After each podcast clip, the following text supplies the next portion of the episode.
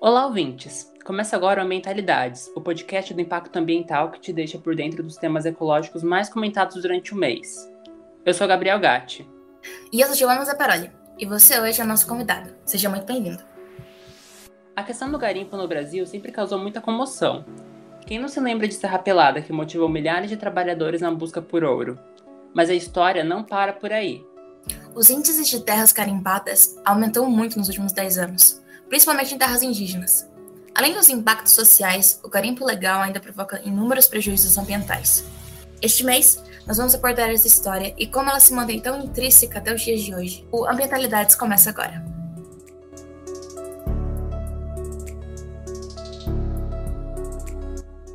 À primeira vista, é possível confundir os conceitos de garimpo com mineração, mesmo que ambas práticas apresentem definições diferentes. O engenheiro de Minas e professor da Universidade Federal de Ouro Preto, Hernani Lima, explica essa divergência. Garimpo é uma atividade rudimentar, ilegal, não passa por todo um processo uh, legal como é a mineração, onde se tem um profissional habilitado para se fazer esse trabalho né, um engenheiro de Minas, tem uma equipe, engenheiros de Minas, geólogos, uh, para executar a atividade de lavra, de extração do bem mineral uh, da melhor forma possível e de forma a garantir o menor impacto ambiental, uh, usando a melhor técnica possível para maximizar o aproveitamento daquele bem mineral é completamente diferente de garimpo. Garimpo, de um modo geral, não tem sequer um profissional habilitado. A prática do garimpo sempre foi muito controversa. Ao mesmo tempo que uns defendem que sua realização promove o equilíbrio da balança comercial brasileira, ela é uma ação irregular e causa problemas sociais e ambientais gravíssimos. O professor detalha de que modo o garimpo está espalhado pelo Brasil. Ah, de um modo geral, no Brasil todo ocorre garimpo. Toda atividade de extração de um bem mineral é, ilegal é um garimpo. Então, desde a extração de areia, que, que você tem em todo o Brasil, a extração de areia, se não for uma empresa de mineração, não, não tiver legalizado, é, é, é, um garimpo, é extração ilegal. Né? Mas, de um modo geral, a gente liga mais o garimpo a pedras preciosas, a ouro. Né? Então, tem desde ametista no sul, é, ouro, diamante, água marinha, topaz imperial, ah, em Minas Gerais, ah, Esmeralda na Bahia, Minas Gerais, Goiás, Diamante no, no, Mato Grosso, Minas Gerais, na Bahia, Rondônia, Casterita, Columbita, Tantalita no, no, no Rio Grande do Norte. Ou seja, ao longo da, da, da história se tem atividades de garimpagem no Brasil de modo geral. E agora a gente tem principalmente o que é tá na, tá na mídia, né, é o ouro uh, na Amazônia. Os primeiros relatos da busca pelo ouro no Brasil se dão no século XVII, quando diversos exploradores partiram rumo ao interior em busca de ouro. Essas jornadas ultrapassaram a fronteira entre as colônias de Portugal e Espanha, o que contribuiu para a expansão territorial do Brasil. Apesar do registro heróico dos bandeirantes, esse processo acarretou um genocídio desenfreado dos povos originários. Com o tempo, a exploração mineral passou a sustentar a economia do Brasil colônia. Mas esse ouro deixado por aqui era o de aluvião, isto é, encontrado nas margens dos rios. Com o tempo, o garimpo se concretizou como uma atividade de alto impacto ambiental, com o crescimento de sua prática em períodos de crise econômica. O engenheiro de Minas, Hernani Lima, explica a relação do garimpo com a crise ao longo da história. Os fatores ou os períodos são os períodos de crise econômica.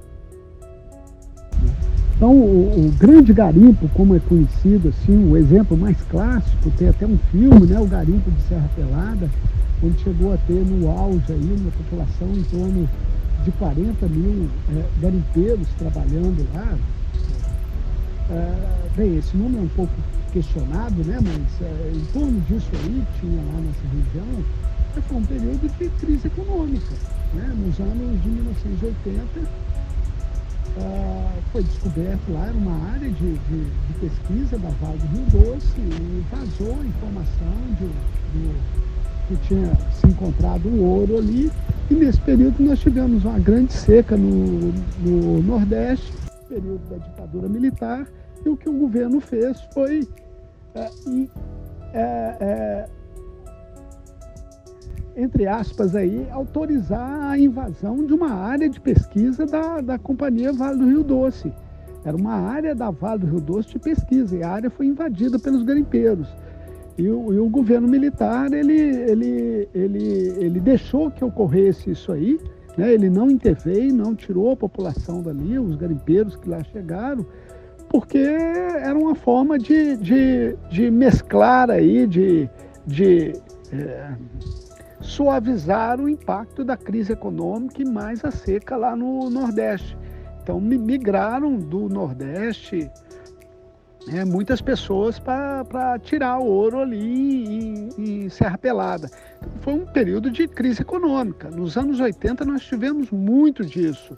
Depois, por volta do, do final de, dos anos 1990, início dos anos 2000, uh, eh, Alexandrita em, em, Minas Gerais, ou seja, alguém descobriu Alexandrita ali, uh, o mercado para Alexandrita era um mercado interessante, ou seja, o valor da pedra era muito alto, crise econômica também, e, e, e, e de certo modo foi legalizado um garimpo desse.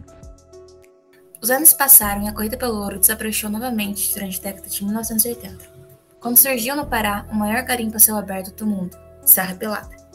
Esse garimpo foi retratado por Sebastião Salgado, o qual em seus dois trabalhos, Gold, de 2019, e Trabalhadores, que ocorreu entre 1986 e 1992, mostrava a realidade dos garimpeiros da região sudeste do Pará. A educadora do Sesc Bauru, Paula Prati, conta mais sobre isso. Pelada é um garimpo que foi descoberto acidentalmente em 1979 e é, de lá até o ano de 92 ele seguiu em funcionamento é, com algum, alguns altos e baixos assim, né? Mas durante, durante o começo da década de 80 ele teve seu auge e mais de 80 mil homens passaram por lá ao mesmo tempo. E o Sebastião, quando ele retrata essa realidade, ele estava retratando é, um, ele estava fazendo um livro, né, onde ele retratava pessoas que trabalhavam é, com é, a força do próprio corpo, sem nenhuma máquina nos seus ofícios, né?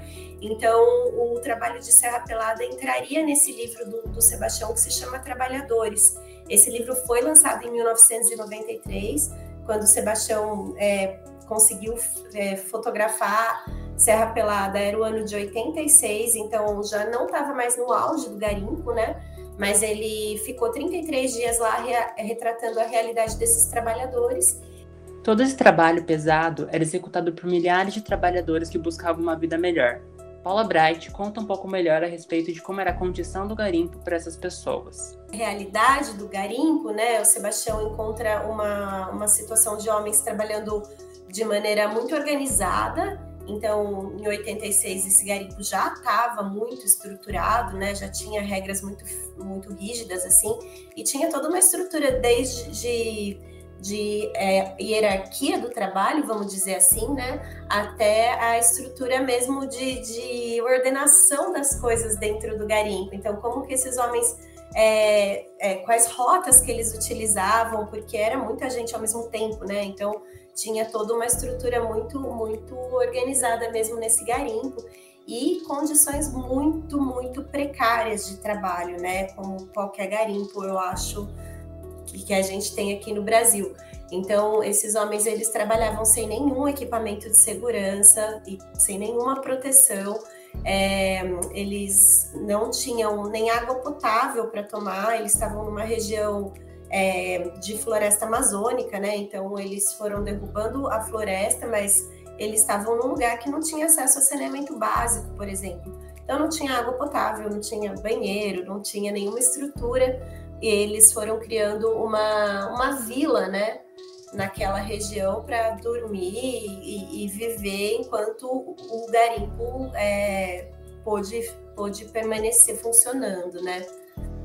Existia muita doença também, porque tinha febre amarela, malária, é uma região que tem muitos mosquitos, né? Enfim, então tiveram muitos acidentes também, então muitos garimpeiros morreram é, né, nesse período por conta de toda essa situação muito precária do trabalho que o Sebastião retrata lindamente, assim, o trabalho dele. Paula ainda completa.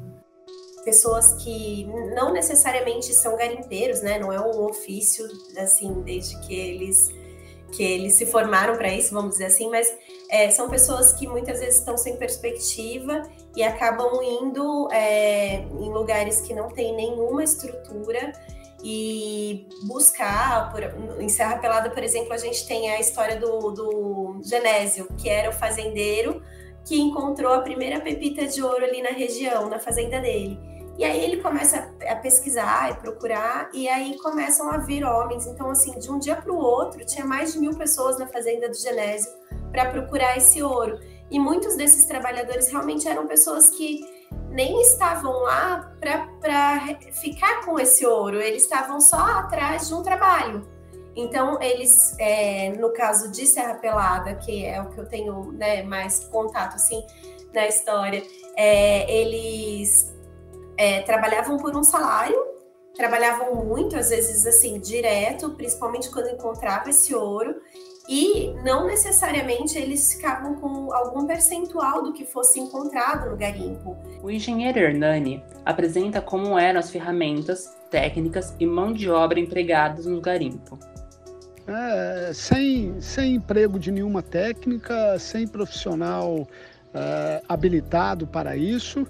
Então a, a extração é, garimpeira não se mudou. Mudou assim, de, se você for pensar para ouro, né, onde você tinha é, a bateia, uma calha e um couro de boi usado para reter as partículas de, de ouro, hoje você tem um carpete na calha ao invés do couro de boi e é, você usa a bateia ainda, mas hoje utiliza bombas, utiliza escavadeiras, é, equipamentos de maior porte.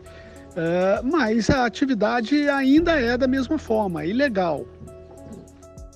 Mas a busca incessável pelo ouro tem um preço a pagar. A ganância resultou em danos socioambientais fortíssimos, com a morte de diversos garimpeiros e a cratera imensa aberta no meio do bioma amazônico. Para amenizar o caos, em 1992, durante o governo Collor, o imenso garimpo foi fechado. Ainda assim, essa prática ainda é muito impulsionada no Brasil. O engenheiro de Minas apresenta a legislação nacional sobre ela. O garimpo é ilegal, é uma atividade ilegal. Né? Para você extrair um bem mineral, o bem mineral pertence à nação. Então não é o fato de você encontrar um bem mineral no, na, na, na, sua fazenda, numa, numa terra de alguém, e, e, começar a tirar aquele bem mineral. Você não pode extrair, você não pode comercializar aquele bem mineral porque pertence à nação. Não é o que está no subsolo, é o bem mineral, independente se ele está no subsolo ou na superfície. Ele não pode ser extraído e não pode ser comercializado se não tiver uma, uh, se você não tiver um, um, alvará, uma autorização para executar essa lavra. Uh, uh, então o garimpo é ilegal, mas a, a, a, existe no Código de Mineração a figura do, da, da atividade garimpeira na forma de cooperativa. Ou seja, se os garimpeiros se agrupam, criam uma cooperativa, e aí tem é, a permissão de lavra garimpeira. Então, mas corre com todo o processo de uma empresa de mineração normal. Então, é, passa pela licença ambiental, o processo é mais simplificado, mais a licença ambiental, a licença mineral, mas isso é na forma de cooperativa. Né? O que ocorre não é isso. É simplesmente é, pessoas que vão lá e colocam equipamentos e tudo para retirar ouro, por exemplo, pedras preciosas, o que seja, areia, de uma forma ilegal, não registrado. Mas, ainda assim, o garimpo voltou a se expandir nos últimos tempos. O professor Delfop sintetiza o porquê dele crescer tanto em determinados momentos da história, como o que nós estamos vivendo. Então, de modo geral, é crise econômica. Né? E agora o que a gente está vendo é a mesma coisa crise econômica e também é, vista grossa do governo. Né? Nós temos um governo hoje, o governo Bolsonaro, é, que, que viabiliza, é, entre aspas, a atividade garimpeira na região amazônica. Por esse motivo, o garimpo ainda marca presença. Seja pelas suas polêmicas quanto ao desmatamento e perseguição indígena, quanto por mídias como telenovelas, fotos ou documentários que trazem mais a fundo sobre o assunto. O garimpo é retratado das mais diferentes formas, desde as fotos de Sebastião Salgado até a telenovela Império, produzida pela Rede Globo entre 2014 e 2015. Mas assim como antigamente, não houve mudanças para a melhora da situação que a maioria dos garimpeiros passa. O projeto do MAP Biomas estimou que as áreas de mineração e garimpo no Brasil aumentou em até seis vezes do que era em 1985. No final da década de 80, a área de mineração ocupava por volta de 31 mil hectares, enquanto no ano de 2020 estava por volta de 206 mil hectares. Apenas a atividade garimpeira saiu dos seus 20,8 mil hectares para a marca de 107,8 mil hectares em um espaço de apenas 35 anos. O produto mais procurado pelo garimpo é o ouro, esse consumindo por volta de 81,6% do negócio. A extração mineral possui um grande mercado, sendo que ela possui de 4 a 5% do produto interno bruto do país. Apenas em Minas Gerais, estado em que possui um quadrilátero ferrífero, que é a base da maior produção de minério de ferro bruto, a extração mineral gera por volta de 64 mil empregos. No Brasil como um todo, essa quantidade de emprego gera em torno de 227.838 empregos, para 7.804 empresas da área de mineração diferentes. Isso é apenas na área legalizada do negócio, já que as ilegais não possuem número registrado. Sendo assim, a mineração é realmente essencial para o país. Mas como uma área que gera tantos empregos consegue permitir que estragos naturais e sociais sejam feitos? Não é de hoje que desastres humanos, como o de Mariana e Brumadinho, ou a morte de indígenas para garimpeiros são relatados. Essas atividades parecem possuir de pouco a quase nenhum investimento na área de segurança, tanto para os trabalhadores quanto para o meio ambiente. As questões de brigas territoriais e invasão de terras indígenas também possuem uma grande parte na questão do garimpo e da extração mineral. De 2010 a 2020, as áreas nativas ocupadas giram em torno de um aumento de 465%, sendo que metade das terras de garimpeiros se dividiam em áreas de conservação, 40,7%, e terras indígenas, 9,3%. Os povos originários que tiveram suas terras invadidas, o mais atingido foi o Caiapó, com 7.602 hectares, e o Munduruku, com 1.592 hectares, no Pará, seguido pelo povo Yanomami, com 412 hectares, em Amazonas e Roraima. Em 2020, a cada 3 de 4 hectares minerados estavam na Amazônia, incluindo ambas as terras ocupadas pela mineração industrial e o garimpo. A briga entre garimpeiros e indígenas não é atual, sendo datada desde os anos iniciais da ditadura militar. A presença dessa atividade comercial nas terras originárias acabava por acarretar em doenças e mortes, como ocorreu entre os anos de 1987 e 1990. Entre esses anos, 14% da população Yanomami morreu por conta das invasões, além do surto de malária que se acarretaram em 2020 com a presença de carimpeiros nas aldeias.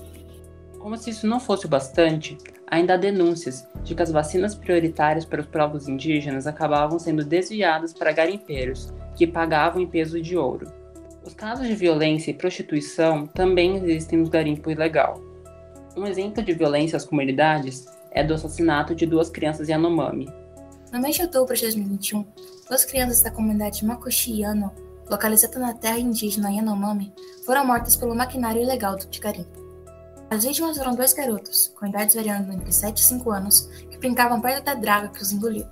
Terra indígena Yanomami teve um aumento de 44% de invasões em relação a dezembro de 2020, enquanto outras terras, como a Munduruku no Pará, teve um aumento de 363% nos últimos dois anos.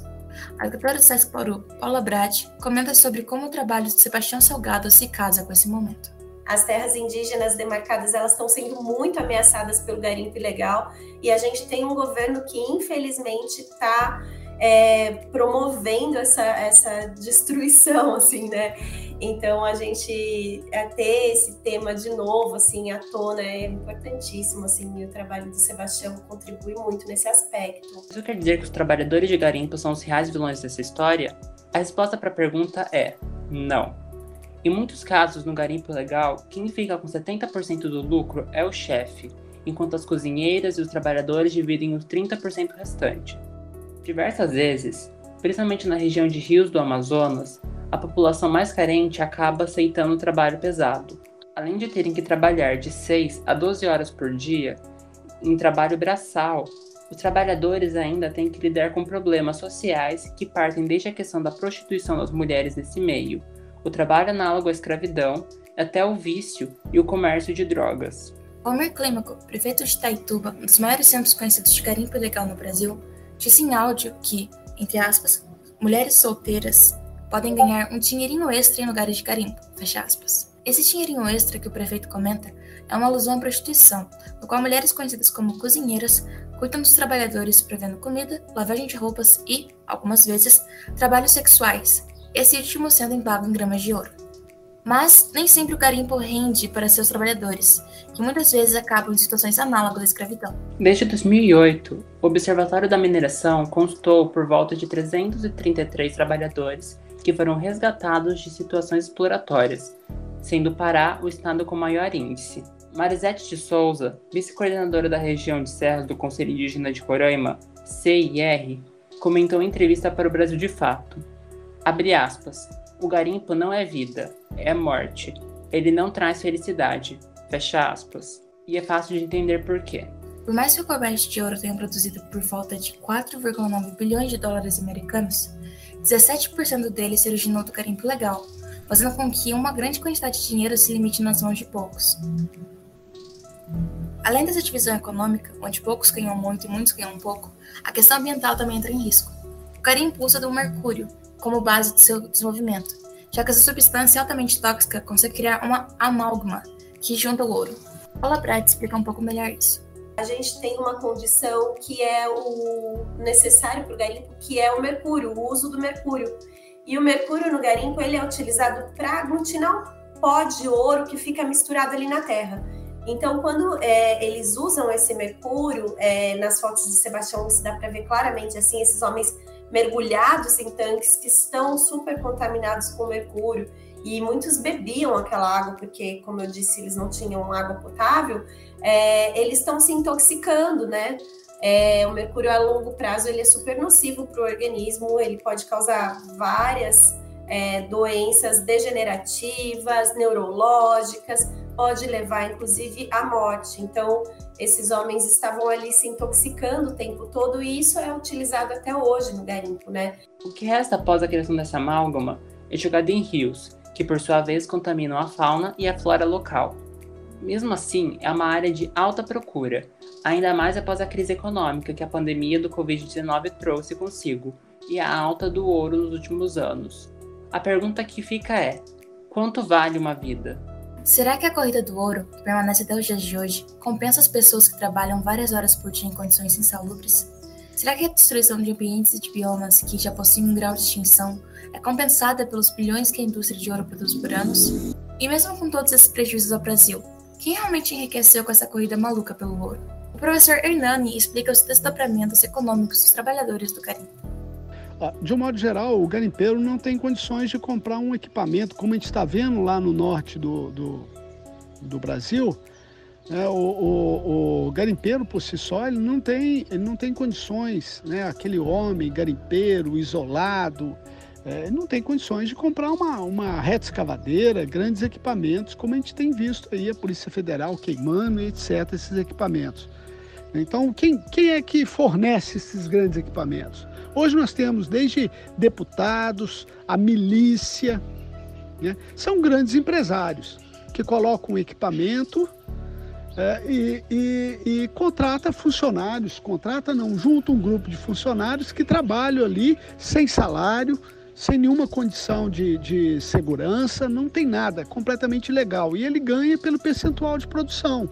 Então existe uma grande ilusão aí, né? Quem, quem lucra de fato é o cara que nunca aparece lá no garimpo, é quem colocou o equipamento, de um modo geral, para ouro.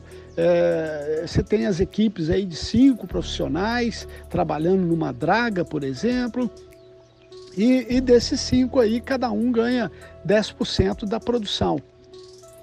E, e, então você teria aí em torno de, de 50% da produção e os outros 50% é com o dono que colocou os equipamentos e está garantindo aquilo ali.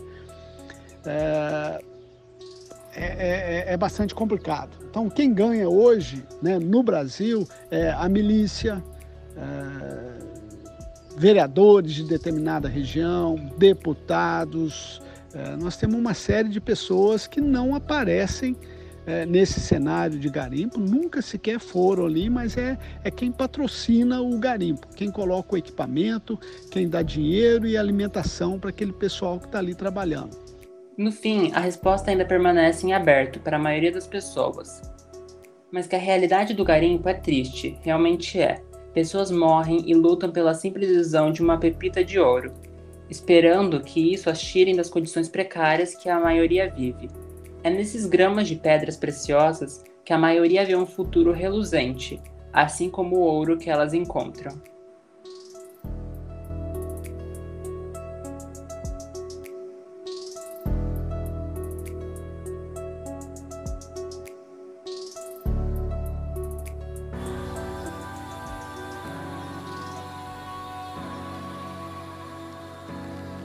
Bem-vindos de volta ao Tiro Ambientalidades. Nós informamos a você, ouvinte, as principais notícias do mês sobre o meio ambiente. Este mês aconteceu a 26ª Conferência das Nações Unidas sobre as Mudanças Climáticas, COP26, em Glasgow, na Escócia. O evento começou no dia 31 de outubro e terminou na sexta-feira, 12 de novembro. Ele tem como objetivo principal discutir questões sobre o clima e o meio ambiente, com 196 países assinantes do Acordo de Paris, Diversos ativistas indígenas foram convidados para apresentar seus pontos de vista a respeito da mudança climática.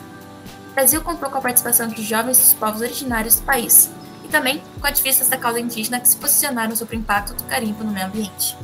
O atual presidente, Jair Bolsonaro, recebeu diversas críticas por não ter comparecido ao evento. Em contrapartida, Bolsonaro se posicionou afirmando que haviam, entre aspas, levado uma índia para atacar o Brasil. Fecha aspas. O chefe de Estado se referiu ao jovem ativista indígena Chai Surui que discursou durante a conferência. Suruí criticou, entre aspas, mentiras vazias e promessas falsas, fecha aspas, durante seu discurso, sem citar o governo brasileiro. Ela ainda afirmou que os povos indígenas devem ter parte nas decisões sobre as mudanças climáticas. Durante o evento, o ministro do Meio Ambiente, Bento Albuquerque, anunciou que o Brasil terá 50% da matriz energética limpa até 2030. Antes, a meta era 48%. Albuquerque citou os programas Renova Bio e Combustível do Futuro, como exemplos de medidas para a transição energética do Brasil. Aí nesse mês, o Brasil sofreu embargos na venda de carne bovina da China, sua principal compradora. As produções despencaram e o país está há mais de 60 dias sem exportar o produto para o país asiático. Essa situação se deu depois que foram confirmados dois casos atípicos da doença encefalopatia espongiforme bovina, EEB, conhecida como vaca louca, na China. A Organização Internacional da Saúde Animal, OIE, na sigla em inglês, afirmou que apesar dos casos, não existe risco para o rebanho brasileiro.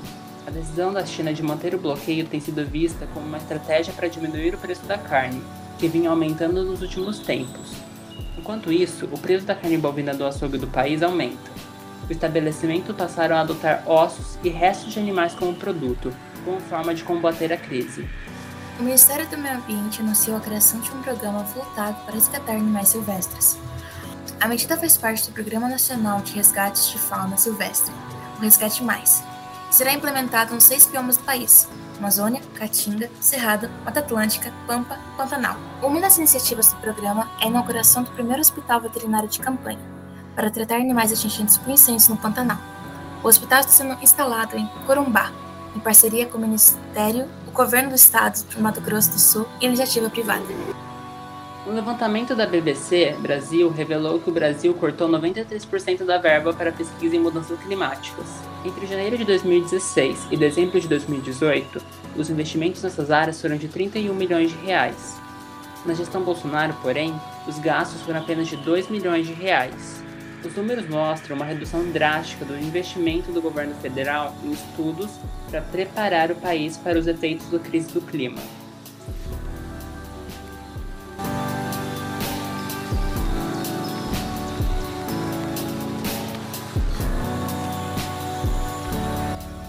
Dessa forma, nos despedimos de você, querido ouvinte. Muito obrigada por nos acompanhar até aqui. Para conhecer mais sobre nossas produções, basta entrar no site www.impactonesp.com.br. Agradecemos a participação de Hernani Lima e Paula Bright. Edição de roteiro de Gabriel Gatti e Ivana Saparoli. E produção de Ana Nóbrega e Leonardo Scramin. Eu sou Gabriel Gatti.